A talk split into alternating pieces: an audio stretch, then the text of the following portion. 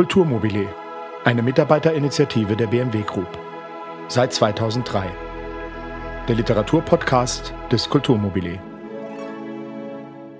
Es gibt ja ein paar Sachen, die einem Münchner nicht verzeihen. Das ist, wenn man Oktoberfest sagt zur Wiesen oder wenn man Karl Valentin sagt anstatt Karl Valentin. Und um Karl Valentin soll es heute gehen. Er ist zwar in München geboren, aber seine Mutter war Sächsin und sein Vater war Hesse. Er war also auch ein Zugeroster, wie man so schön sagt, in München, beziehungsweise eben nicht seine Eltern. Er wurde ja hier geboren, in München, und zwar 1882. In Planegg starb er dann 1948.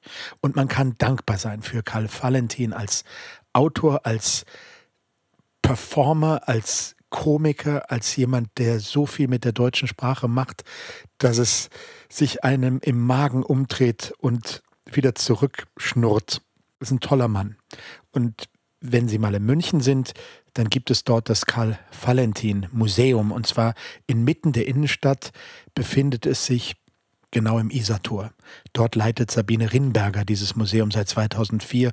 Und es ist wunderbar. Es ist so, als würden Sie im Kopf von Karl Valentin spazieren gehen. Man ist immer noch in München etwas unglücklich darüber, dass das Archiv von Karl Valentin sich im Theatermuseum der Universität Köln befindet und 1997 für alle, man muss also nicht mehr ins Archiv gehen oder warten, dass der Bayerische Rundfunk oder irgendjemand sonst Karl Valentin überträgt, hat der Pieper Verlag 1997 eine neunbändige Gesamtausgabe herausgegeben.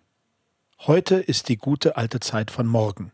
Das hat Karl Valentin gesagt. Oder die Zukunft war früher auch besser. Oder alle reden vom Wetter, aber keiner unternimmt was dagegen.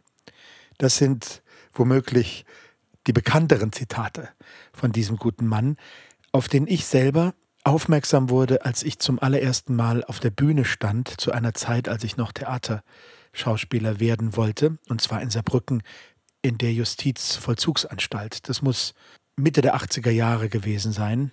Ich war gerade 13, 14 Jahre alt und führte eben ein Stück von ihm vor, das ich jetzt vorlesen möchte von Karl Valentin. Es ist kurz und deshalb ist meine Einleitung heute so lang, damit ich Sie zumindest auch über das Stück hinweg etwas unterhalte. Neben Karl Valentin auf der Bühne stand ab 1911 auch Liesel Karlstadt. Und wer Karl Valentin denkt, denkt natürlich auch Liesel Karlstadt. Die beiden waren auf der Bühne Partner, aber auch außerhalb der Bühne. Sie überlebte ihn um zwölf Jahre und starb 1960 und beide traten ab 1911 nicht nur in München auf, auch in Berlin, in Zürich, in Wien.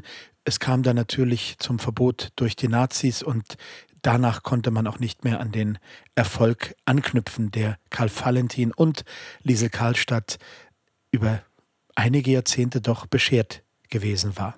Jetzt also stellen Sie sich einfach in der Rolle des Schülers, ähm, Karl Valentin vor und in der Rolle der Lehrerin oder des Professors Liesel Karlstadt.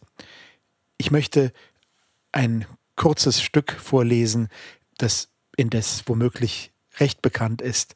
Es findet sich in Band 4 der neunbändigen Ausgabe von Pieper, die ich übrigens jedem ans Herz legen möchte, denn darin kann man wunderbar blättern und das hier soll ja nichts anderes bieten, mein meine kleine Lektüre als ein Anreiz, sich in die Schriften zu vertiefen, die heute immer noch genauso lustig und Hanebüchen und voller Satire sind und voller Geist vor allem und voller Wortspiel, wie sie damals es gewesen sein müssen, als die Damen und Herren zum ersten Mal auf der Bühne sahen, was auch Jahrzehnte später noch gerne gelesen und gehört wird.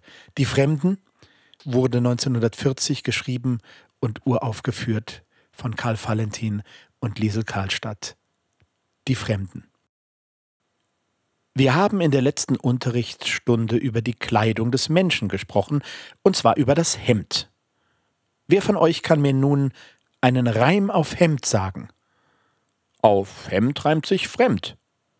Gut, und wie heißt die Mehrzahl von fremd? Die Fremden. Jawohl, die Fremden. Und Aus was bestehen die Fremden? Aus Fremd und den. Gut, und was ist ein Fremder? Fleisch, Gemüse, Obst, Mehlspeisen und so weiter.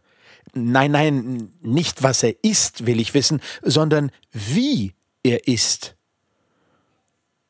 Ja, ein, ein Fremder ist nicht immer ein Fremder. Wieso? Fremd ist der Fremde nur in der Fremde. Das ist nicht unrichtig. Und warum fühlt sich ein Fremder nur in der Fremde fremd?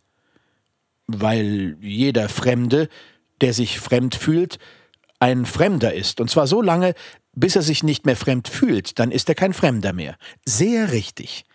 Wenn aber ein Fremder schon lange in der Fremde ist, bleibt er dann immer ein Fremder? Nein, das ist nur so lange ein Fremder, bis er alles kennt und gesehen hat.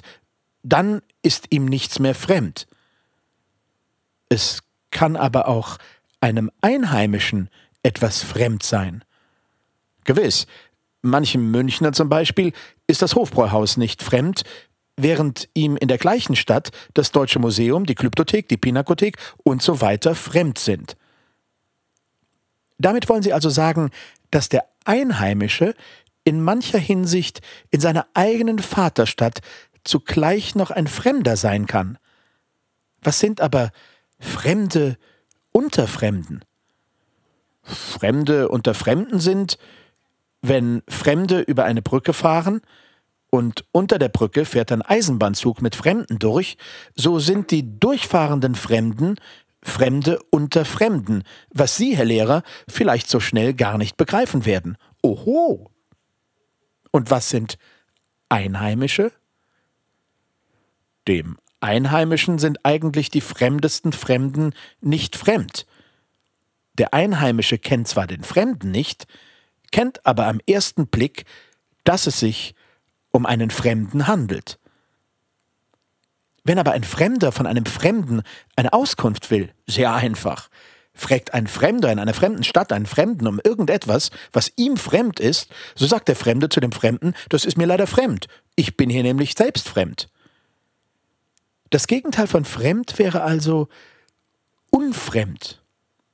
Wenn ein Fremder einen Bekannten hat, so kann ihm dieser Bekannte zuerst fremd gewesen sein, aber durch das gegenseitige Bekanntwerden sind sich die beiden nicht mehr fremd.